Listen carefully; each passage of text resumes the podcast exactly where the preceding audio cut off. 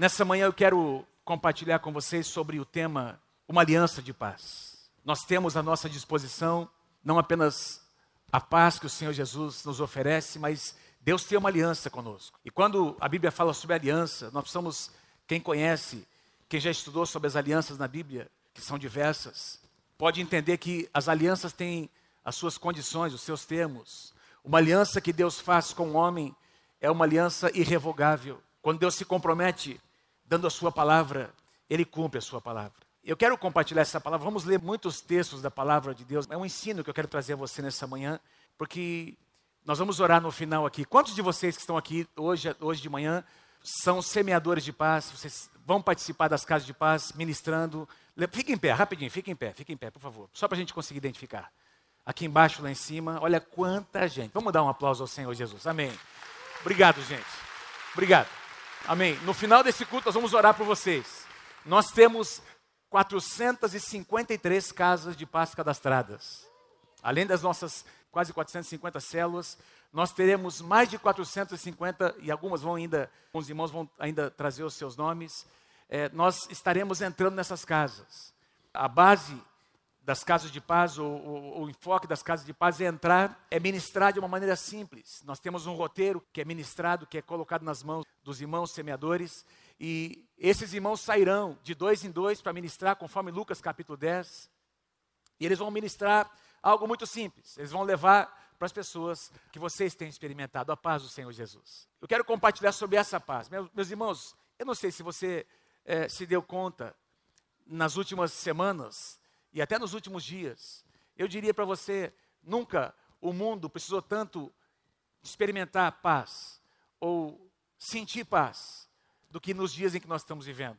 Nessa semana, aliás, nesses últimos dias, na semana, se não me engano, na semana passada, nos Estados Unidos, é, ali na cidade de Houston, diz que um furacão, que eles deram o nome de Harvey, passou por aquela cidade, devastando, colocando aquela cidade debaixo das águas. Muitas pessoas morreram, a gente tem visto isso acontecer no Brasil muitas vezes, mas foi algo muito impressionante.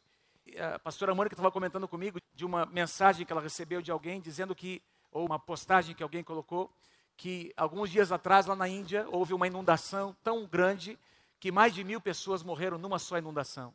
Nós estamos agora presenciando nessa semana, e agora está acontecendo, enquanto eu estou aqui ministrando a vocês, tem um furacão passando pela Flórida. Nós temos parentes ali na que moram na cidade de Holanda, a pastora Mário, o pastor Tony, a Mara, irmã da Mônica, o Tony, nosso cunhado, são pastores ali de uma igreja. Eles enviaram fotos da casa onde eles moram, estavam ali pregando aquelas, preparando toda a sua casa, né, colocando aquelas tábuas em volta nas janelas, esperando esse furacão que já está passando pela Flórida com ventos de mais de 250 quilômetros por hora. Na verdade, são três furacões. Não sei quantos de vocês viram aquelas fotos de satélite. Três furacões passando pelo Caribe e subindo até a Flórida. Como se não bastasse, no meio disso tudo, um grande terremoto acontecendo ali no México, perto da, de uma cidade mexicana, que foi sentido na cidade do México, na capital do, do país, algumas centenas de quilômetros, e segundo eles, foi o maior terremoto dos últimos 100 anos. O maior terremoto dos últimos 100 anos. Dezenas de pessoas mortas estão ainda vasculhando os escombros. A Bíblia diz meus queridos, que no capítulo 8 de Romanos, que a criação está gemendo. A criação geme. Existe uma tensão na criação, porque desde que o pecado entrou na raça humana, onde o homem põe as suas mãos, o caos se instala naquele lugar. E a Bíblia diz que até a, a criação está aguardando a manifestação dos filhos de Deus que, que acontecerá na segunda vinda do Senhor Jesus. E alguém poderia dizer, mas por que, que Deus permite tudo isso acontecer? Não é a questão que Deus permite ou não permite, Claro que Deus, de alguma forma, é soberano e Deus está permitindo e Ele tem um propósito para todas as coisas, mas isso está acontecendo não é pela vontade de Deus, mas é porque o homem fez algo, o homem tomou uma decisão lá atrás e até a criação está gemendo, como se não fosse pouco. Há poucos dias nós ouvimos sobre um ditador, aquele ali da Coreia do Norte, que resolveu brincar de fazer bombinhas. Diz que elas têm o poder e uma delas foi lançada agora um teste de uma bomba H, ela foi lançada ali perto do Japão, os cientistas dizem que ela tem um poder 100 mil vezes maior do que as bombas que foram lançadas na Segunda Guerra Mundial, as bombas atômicas. Quando aquelas bombas foram lançadas no final da Segunda Guerra Mundial, tive fazendo um levantamento, mais de 250 mil pessoas morreram E esse cara está fazendo esses testes. E o pior é que tem um, alguém do outro lado, o presidente dos Estados Unidos, que também é um daqueles que não gosta de levar desaforo para casa. Tem toda uma situação acontecendo de tensão envolvendo as Nações Unidas. Tudo isso mostrando para a gente alguma coisa, que nós estamos chegando, nós estamos vivendo os últimos dos últimos dias. Os sinais estão mostrando, meus amados, que essas coisas que estão acontecendo são sinais proféticos da segunda vinda do Senhor Jesus. Jesus falou sobre isso. Os escritores no Novo Testamento profetizaram sobre isso, sobre catástrofes, sobre terremotos, pestes que tomariam conta da humanidade. Aqui pertinho de nós, na Venezuela, nós estivemos lá três anos atrás ministrando numa igreja de um pastor amigo que pregou aqui na nossa igreja, o pastor Álvaro e a pastora Aura. Essa ditadura se instalando num país riquíssimo, um país que tem muito petróleo, mas por causa de uma administração, de uma ideologia, de um homem maligno que está ali governando, aquele povo tem sofrido, meus irmãos. Nós temos irmãos ali em Cristo, aqui pertinho de nós. E aqui no Brasil? Uma crise, talvez como nunca nós experimentamos, vimos, uma crise institucional. Esse povo fala de milhões, até bilhões, como se fosse.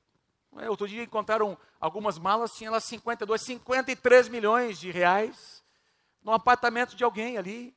Aí vem alguém para fazer uma delação premiada dizendo que o dono de uma grande empreiteira prometeu 300 milhões, só 300 milhões, para financiar a campanha de um político, de um partido. E a gente percebe isso de maneira generalizada. E a pergunta que não se cala é: em quem é que nós vamos votar no ano que vem? Quem é que sobra? Nós precisamos orar, amados. Nunca a nossa nação e nunca o mundo, as pessoas necessitaram tanto de paz no seu coração. E quando as pessoas assistem isso, o sentimento vem, vem, surge aquele sentimento de insegurança. Como se não bastasse isso, nós temos toda uma, uma situação de iniquidade se multiplicando no nosso país. Outro dia, não sei quantos de vocês ouviram essa notícia de que na PUC de São Paulo, eles construíram um banheiro unissex. Um banheiro onde rapazes e moças entram no mesmo espaço. E apareceu, eles inaugurando como se fosse algo assim muito lindo dentro de uma universidade católica, a PUC de São Paulo, quando você vê uma notícia dessa, como se fosse algo absolutamente comum e as pessoas até elogiando, você percebe que tem um conceito por trás, um conceito enganoso de que baseado em valores que são completamente distorcidos. O conceito de bem e mal, o conceito de certo e errado, não existe mais, depende da sua cabeça. O que você considera certo para mim pode ser errado. O que para você é bom para mim pode ser mal. Cada um escolhe, porque não existe mais um padrão baseado na palavra de Deus. Mas nós somos a igreja do Senhor Jesus, nós temos um padrão. Aqui está o nosso padrão, esse padrão, amém. É esse, é o padrão da palavra de Deus que traz para nós segurança.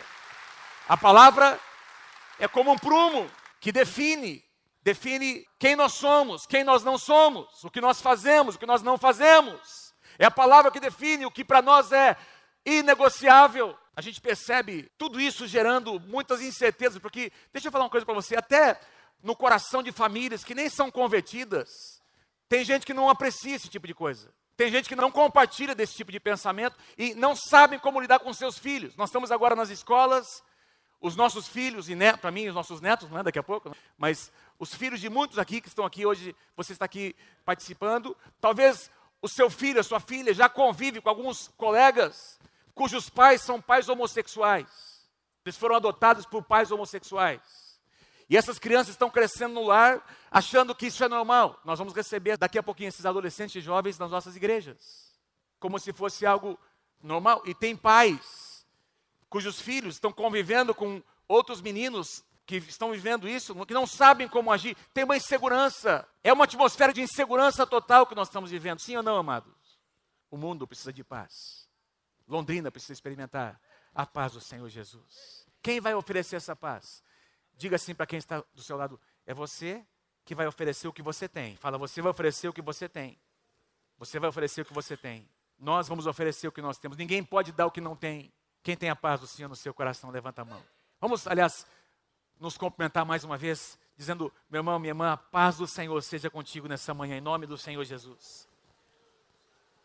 A paz do Senhor seja contigo. Tudo isso que nós estamos citando e muito mais tem gerado insegurança. A insegurança gera medo no coração das pessoas. E o apóstolo João diz numa das suas cartas: o medo produz tormento. O medo produz tormento. O que é tormento? O tormento é a total ausência de paz. O tormento é a pessoa está naquele lugar com a sua família, na sua casa, ela às vezes tem dinheiro, tem recursos, ela tem uma segurança natural, mas não tem paz no seu coração. Tem alguma coisa aqui dentro que produz inquietação. Ela vive debaixo de insegurança. Tormento é a total ausência de paz. No mesmo capítulo, o apóstolo João diz: Quem conhece o amor de Deus, conhece uma força que lança fora todo medo. João diz: O perfeito amor, que é encontrado onde, amados? Na presença de Deus. Esse amor lança fora todo medo e traz paz ao coração do homem.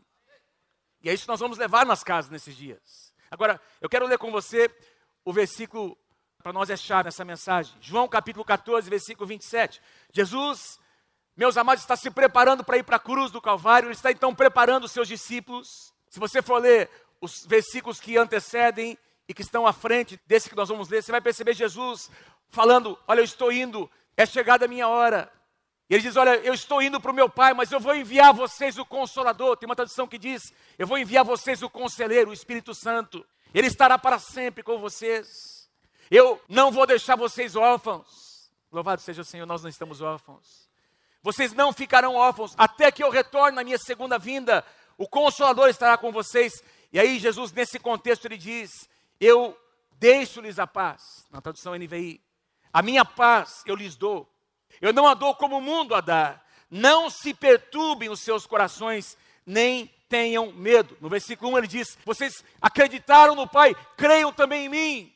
Não se turbem os vossos corações, nem tenham medo. Meus irmãos, é muito importante as palavras na Bíblia, no Antigo, no Novo Testamento. O Antigo Testamento foi escrito no hebraico e o Novo no grego. É muito importante quando você quer entender um princípio, uma verdade, estuda um pouco mais as palavras. Tem hoje dicionários. Você procurar, tem aí programas online. Você pode procurar visitando o Google, por exemplo, e ele vai te mostrar o significado de algumas palavras, seja no Antigo Testamento, no hebraico, no Novo Testamento, no grego. E se você pesquisar, você vai entender um sentido muito mais profundo dessas palavras. Por exemplo, quando Jesus diz aqui, eu deixo a vocês a minha paz, a minha paz eu dou a vocês. A palavra paz aqui é a palavra grega eirene. Não escrevi aqui, mas quero pedir que você repita comigo. Diga assim, eirene. Paz, diga assim, eirene. Essa palavra eirene aparece mais de 90 vezes no Novo Testamento. Ela significa não apenas paz interior, mas significa um tipo de paz que faz com que os conflitos cessem conflitos interiores e conflitos com pessoas, com o mundo externo e com o próprio Deus. A palavra Irene traz consigo o significado de pacificação, da tensão que havia, reconciliação. Havia uma tensão entre nós e o nosso Deus, havia um abismo entre nós e o nosso Deus por causa do pecado. Era incompatível, mas, mas quando nós recebemos, quando o sangue de Jesus tocou as nossas vidas, houve paz nesse relacionamento, a possibilidade de pacificação entre nós e o nosso Deus. Quem pode dizer amém? Quando o apóstolo Paulo diz em Romanos capítulo 10, citando uma profecia de Isaías que eu já vou ler a vocês, ele fala sobre as boas novas. Veja o que ele diz, Romanos 10, 15: Porque todo aquele que invocar o nome do Senhor será salvo. Quem aqui já invocou o nome do Senhor foi salvo? Levanta a sua mão. Todo aquele que invocar o nome do Senhor será salvo. Como, pois, invocarão aquele em quem não creram? E como crerão naquele de quem nada ouviram falar? E como ouvirão se não houver quem pregue? E como pregarão se não forem enviados? Como está escrito. Onde é que está escrito? Em Isaías, eu vou ler com vocês daqui a pouco. Como está escrito? Como são belos os pés dos que anunciam coisas boas. Então, Paulo está falando sobre uma experiência pessoal, é o que nós queremos levar para essas pessoas, que elas tenham uma experiência pessoal, que elas não apenas ouçam sobre a paz que habita o coração de cada um de vocês, semeadores, mas que elas experimentem essa paz. A experiência pessoal acontece quando elas invocam o nome do Senhor Jesus, cada pessoa precisa invocar. Então nós vamos levar as pessoas a declarar. Uma pessoa que está possessa por espíritos malignos, como é que ela liberta? Quando você leva ela a confessar o poder do sangue de Jesus. Às vezes você está orando por essa pessoa e ela está lá amarrada, não está ouvindo, não está é, reagindo, mas quando você leva ela mesma a declarar, a confessar o sangue de Jesus, o diabo não resiste ao poder do sangue de Jesus. Então, tem que haver confissão. Cada pessoa deve invocar o nome do Senhor. Para que eles possam invocar, precisam ouvir. no mesmo capítulo, Paulo diz que a fé vem pelo ouvir, ouvir a palavra. Que palavra é essa? A palavra das boas novas. E quais são essas boas novas? Pergunta assim para a pessoa, falando, quais são as boas novas do Evangelho? Diga lá, quais são as boas novas? Eu vou mostrar a vocês quais são as boas novas. Vamos ler o livro de Isaías, que foi citado aqui pelo apóstolo Paulo. Isaías capítulo 52, versículo 7 diz assim: Olha o que Isaías declara: Como são belos nos montes os pés daqueles que anunciam boas novas, que proclamam a paz. Uau! Então as boas novas são boas novas de paz, que proclamam a paz, que trazem boas notícias, que proclamam a salvação. É o que os semeadores de paz farão nesses dias. Eles vão levar as boas novas. Que boas novas são essas? As boas novas da paz do Senhor Jesus Cristo. Amém? E essa paz será, vai entrar por essas casas. Jesus veio para trazer paz onde havia inimizade. Diga amém se você concorda em nome de Jesus. Boas notícias. Paz interior, paz com Deus, paz com os homens. Eu quero ler com vocês mais duas profecias que o profeta Isaías escreveu ou declarou. Isaías capítulo 9. Olha que lindo. Versículos 6 e 7 falando sobre o Messias, Jesus, porque um menino nos nasceu, um filho nos foi dado, e o governo está sobre os seus ombros. Diga assim comigo: o governo está sobre os seus ombros. Eu vou explicar a vocês. Ele será chamado maravilhoso conselheiro, Deus poderoso, Pai eterno e príncipe da paz. E ele estenderá o seu domínio e haverá paz sem fim. Ele estenderá o seu domínio. Príncipe da paz. Mas um príncipe é um governante. Príncipe é o filho do rei, que um dia vai governar. Diz aqui que o governo está sobre os seus ombros. Onde é que está o governo de um rei, de um príncipe? Existe um território. Qual é o território onde o rei Jesus governa? É o território do meu coração e do seu coração. Certa ocasião, os escribas, lá em Lucas capítulo 17, perguntaram para o Senhor Jesus: Senhor, onde é que vai se manifestar o seu reino? Onde é que nós vamos enxergar esse reino aparecendo? E aí Jesus respondeu dizendo: Vocês não vão enxergar o meu reino aqui ou ali, porque o meu reino não vem com visível aparência, o meu reino está dentro do coração das pessoas. É onde o rei governa. Onde o rei governa, o nosso Senhor. Quando nós aceitamos Jesus, nós o aceitamos como nosso Salvador, mas também o aceitamos como nosso Senhor. Senhor no Novo Testamento é Kyrios. Senhor de tudo. Essa era a palavra usada quando as pessoas reconheciam o governo dos Césares de Roma, dos imperadores romanos. Os imperadores eram quiriós, eles eram senhores que governavam a vida das pessoas e ninguém poderia ter outro senhor. Foi por isso que a igreja do Novo Testamento foi perseguida e muitos morreram, porque ao aceitar o Senhor Jesus, eles disseram: Não é mais esse cara aqui que é meu Senhor, o meu Senhor se chama-se o Senhor Jesus Cristo. Kyrios. O nosso coração é onde o rei governa. O rei governa aí no seu coração. Onde ele governa tem paz. Tem paz aí no seu coração. Pastor, você não sabe o que eu estou passando nesses dias. Posso imaginar, meu irmão. Mas o tipo de paz que Jesus ministra é aquela paz que vai fazer você sentir a presença de Deus em qualquer situação. Os teus olhos podem estar vendo o caos, mas aqui dentro tem paz, porque a presença de Deus está com você. Louvado seja o nome do Senhor príncipe da paz. Príncipe da paz. A outra profecia, Isaías 53, também falando sobre o Senhor Jesus Cristo, o capítulo mais, talvez mais lindo, mais profundo e mais explícito né, sobre a obra do Messias, está aqui em Isaías 53. No versículo 5, Isaías declara: Mas ele, Jesus, o Messias, foi traspassado por causa das nossas transgressões, e ele foi esmagado por causa das nossas iniquidades. O castigo que nos traz o que, amados? A paz estava sobre ele. Interessante, Isaías profetizou isso, meus irmãos, muito antes do Messias vir. Mas para ele é como se já tivesse acontecido. Ele profetizou como se fosse algo que já tivesse acontecido. Isso diz respeito a nós. Nós estamos numa época onde isso já aconteceu. O castigo que nos trouxe a paz estava sobre ele lá na cruz do Calvário e pelas suas feridas, pelas suas pisaduras, diz a tradução atualizada, nós fomos curados, nós fomos sarados. Em Efésios capítulo 2, o apóstolo Paulo diz que quando Jesus veio, ele veio para ministrar paz aos que estavam longe, aos gentios, e aos que estavam perto, aos judeus. Nós estávamos longe, nós somos gentios.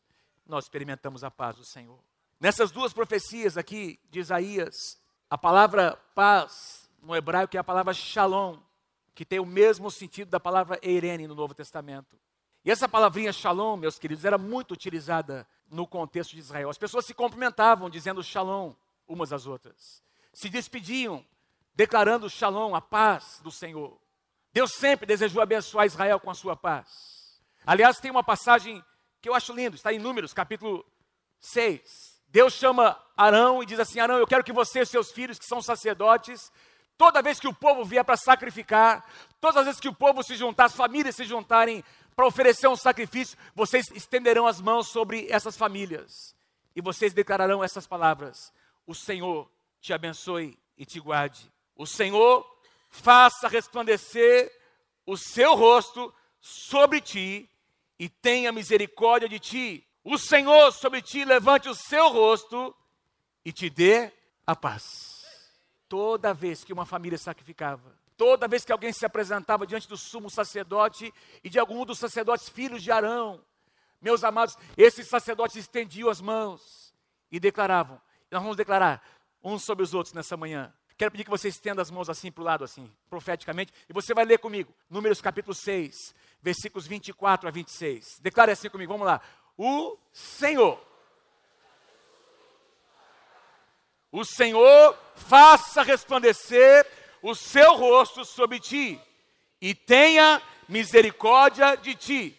O Senhor sobre ti levante o rosto e te dê a paz. Amém? Que coisa tremenda. Então, declarar paz para as pessoas, uns aos outros, era parte da cultura.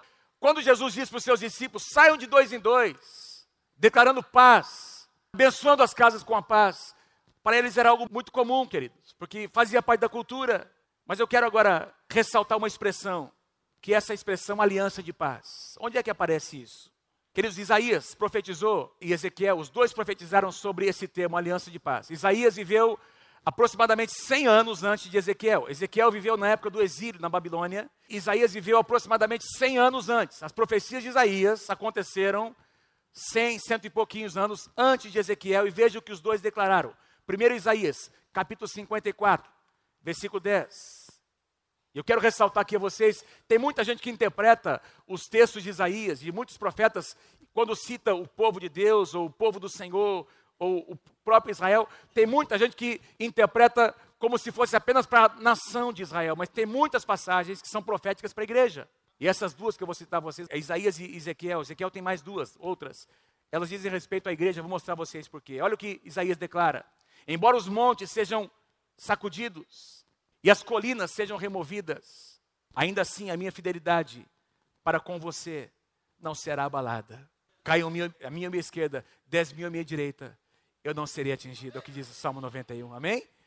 Caiam mil ao teu lado, dez mil à tua direita, tu não serás atingido. Ainda que os montes sejam sacudidos e as colinas sejam removidas, ainda assim a minha fidelidade para com você não será abalada, nem a minha aliança de paz será removida.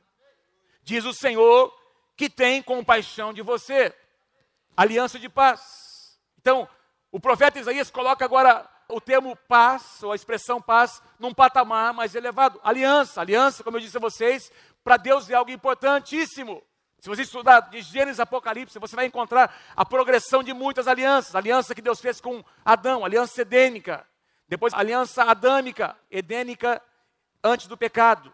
Adâmica depois do pecado, depois aliança abrâmica, depois aliança mosaica, aliança palestínica, aliança davídica, aliança noaica, e por aí vai, até chegar na nova aliança, nova aliança, glória a Deus.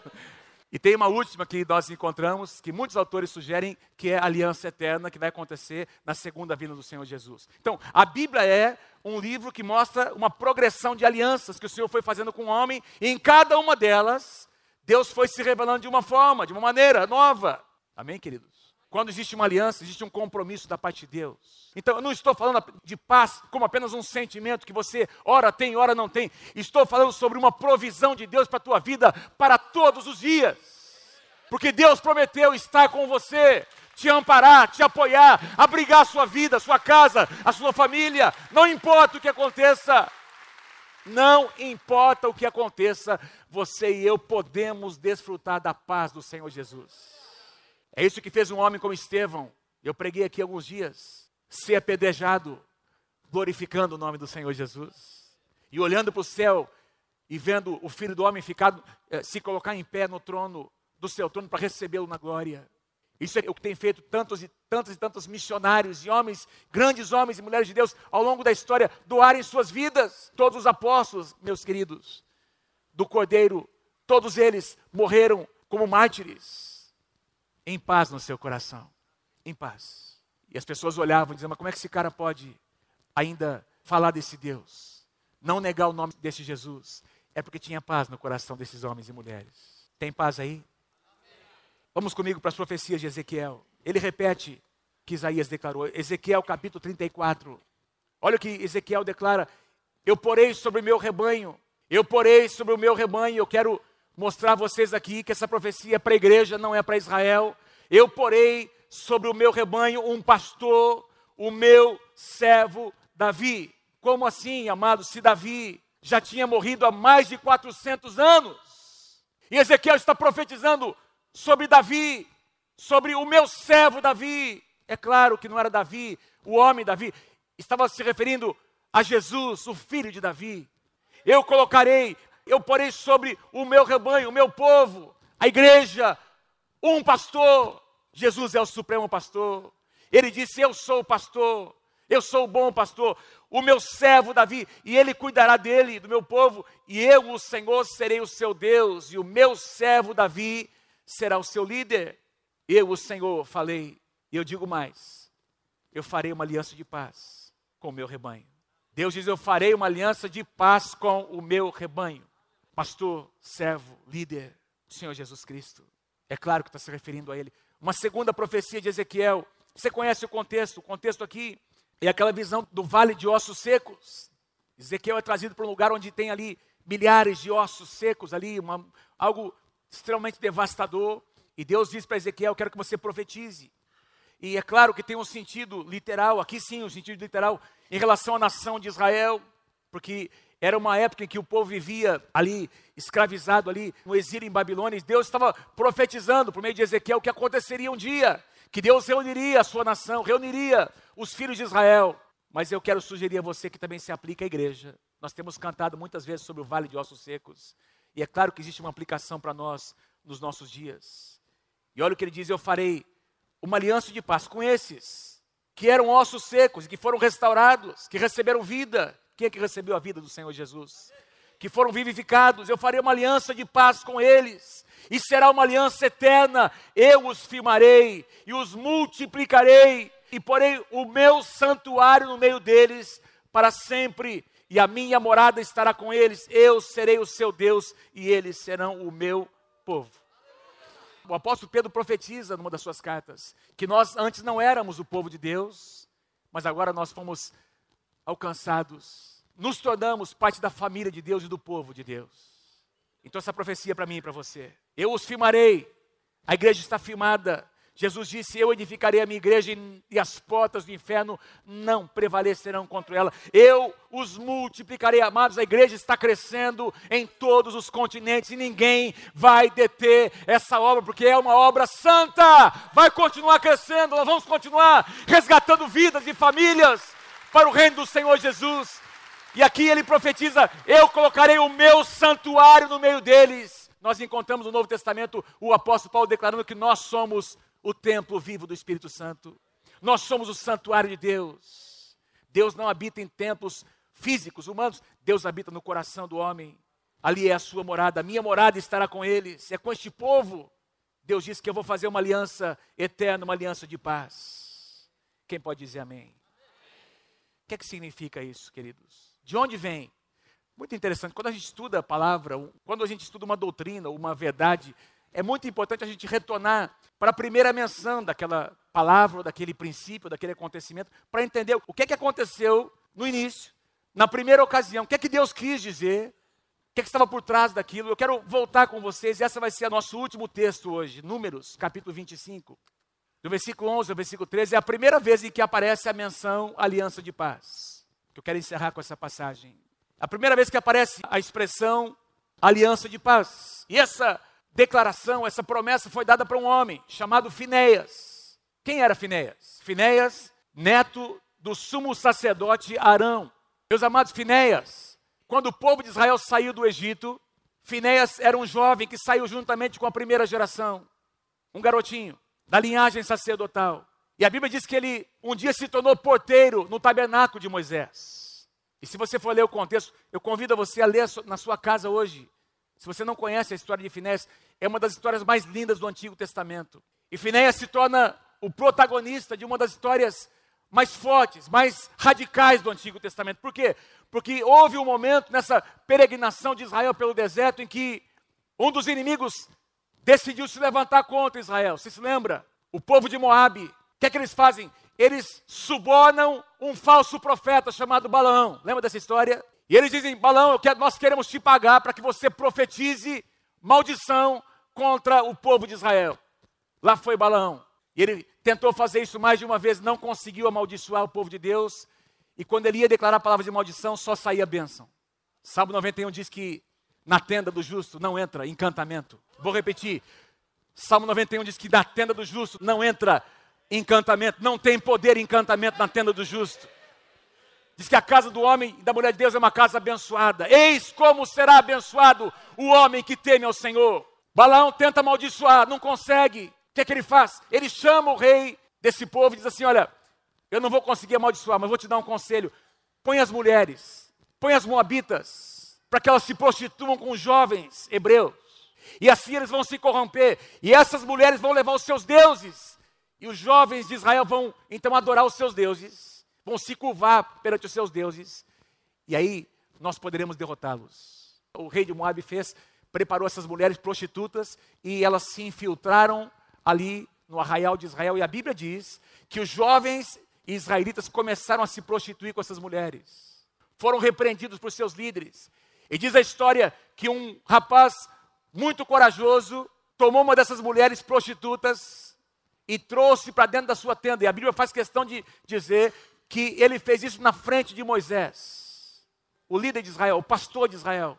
Repreendeu o rapaz e ele enfrentou Moisés. Trouxe a moça para dentro da sua tenda para se prostituir com ela. Finéias viu isso.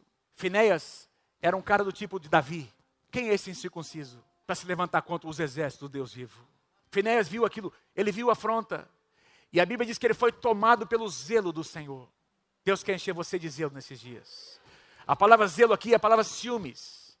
É a mesma palavra traduzida como ciúmes. Quando a Bíblia diz que Deus é zeloso pelo seu povo, tem um termo que diz que ele é como se ele sentisse ciúmes do seu povo, no bom sentido, não no sentido negativo. Aliás, nós temos cantado, né? Aquele cântico sobre o amor, ele tem ciúmes de mim, é assim que a gente canta. A palavra ali, onde diz que Deus tem ciúmes, é a palavra zelo. Ele é zeloso pelo seu povo. É a mesma palavra traduzida no Novo Testamento, quando Jesus entrou no templo e começou a fazer uma limpeza, pegou um chicote, foi derrubando as mesas, e, e os homens disseram: Ele está cheio do zelo de Deus. Deus quer colocar zelo dele no seu coração. O zelo de Deus faz com que você proteja as coisas sagradas. O zelo do Senhor no seu coração vai trazer temor do Senhor, respeito pelas coisas de Deus. Porque sabe, amados, quando nós tocamos em coisas que não podemos tocar, a paz vai embora. Só tem uma coisa que tira a paz: pecado não confessado. Pastor, pode acontecer no meio do povo de Deus? Pode acontecer, claro que pode. Anda pelas ruas de Londrina e você vai ver muita gente que hoje, um dia esteve na igreja e hoje vive debaixo de tormento, total ausência de paz, porque alguma coisa, uma brecha foi aberta em algum momento, o pecado aconteceu e a paz foi embora. Vocês estão comigo, gente? Finéias vê aquela cena, o que é que ele faz? Ele pega uma lança, ele faz algo radical, amado. Ele entra na tenda onde tem esse jovem se prostituindo com essa moça, e ele crava essa lança e ele mata os dois juntos. Ele pega essa lança e num só golpe ele mata o rapaz e a moça juntos, de uma só vez. E quando ele faz isso, Deus chama Moisés para uma conversa e diz assim: Moisés, presta atenção. Finéias. Deus chama Finéias pelo nome, Deus conhece o seu nome. Deus conhece a sua casa, quem é o seu pai, quem é a sua mãe, de onde você veio, a sua linhagem. Finéias, filho de Eleazar, neto do sacerdote Arão, ele desviou a minha ira de sobre os israelitas, pois ele foi zeloso com o mesmo zelo que eu tenho por eles. O mesmo zelo que eu tenho pelo meu povo, esse zelo tomou conta do coração de Finéias. Diga a ele, pois, que eu estabeleço com ele hoje a minha aliança de paz.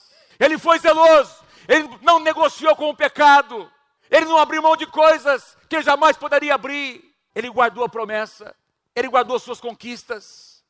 Eu estabeleço com ele a minha aliança de paz, e mais, eu digo mais, eu faço com ele e faço também com seus descendentes. Será aliança do sacerdócio perpétuo, porque ele foi zeloso pelo seu Deus. Nunca mais na linhagem de Finéias faltará sacerdote para ministrar na minha presença, é o que Deus disse. Ele é o homem de Deus. Seu filho será homem de Deus, seu neto será homem de Deus, seu bisneto, toda a sua posteridade serão homens e mulheres ungidos pelo Senhor.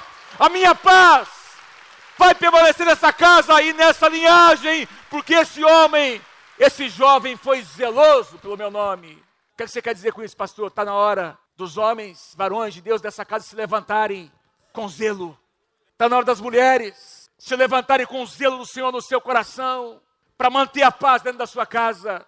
Paz é uma conquista que pode ser pedida. Lembra quando, nos dias de Davi, diz que os inimigos vieram contra eles, e tinha lá um dos valentes de Davi chamado Samá, se não me engano e ele tinha um campo de lentilhas. E a Bíblia diz que os filisteus, se não me engano, vieram e começaram a assaltar, começaram a derrotar os outros, amados, e a tomar posse dos campos de outras pessoas. Mas Samar disse: Não, no meu campo não, aqui não. Ele tomou a sua espada e defendeu o seu campo. E por causa da sua atitude, Deus deu vitória a Samar. Onde é que estão aqui os homens e as mulheres que vão manter a paz dentro da sua casa? A paz que foi conquistada com tanto custo lá na cruz do Calvário pelo Senhor Jesus Cristo. Fala para o teu irmão assim, que você possa ser cheio do zelo do Senhor nesses dias. Fala, que o zelo de Deus venha sobre a tua vida nesses dias. Diga assim comigo, uma aliança de paz. Diga assim bem, uma aliança de paz. Deus tem comigo uma aliança de paz. Ele tem um compromisso comigo, com a minha casa e com a minha posteridade. O sangue de Jesus tocou a minha vida. E foi algo definitivo. Foi algo definitivo. Foi algo definitivo. Fique em pé, fique em pé. Amém. Aleluia. Você quer aplaudir o Senhor? Aplaude com força, então, com vontade. Amém. Aplauda, aplauda o Senhor. Uh! Aleluia. Vamos cantar uma canção. Vamos cantar uma canção nessa manhã. Presta atenção. Lembra de dois acontecimentos no Novo Testamento. Jesus no barco com seus discípulos. Lembra disso? Tempestade lá fora. Os discípulos desesperados. Jesus está dormindo no barco. Ele sabia quem era. Ele sabia a sua posição. Ele tinha paz no seu coração. E ele declarou, levantou-se e declarou: paz, a bonança. Haja bonança neste lugar. Paulo e Silas presos naquela prisão. Meus amados, eles tinham sido açoitados muito, estavam muito feridos. Você não vê uma palavra de reclamação, de queixume. Diz que perto da meia-noite eles estavam louvando e adorando a Deus. Por quê? Porque tinha paz no coração desses homens. Ali eles foram visitados por Deus. Canta comigo essa canção. É essa paz que nós vamos levar para as casas. Não saia ainda. Quero orar com os semeadores de paz antes de vocês saírem. Cante essa canção.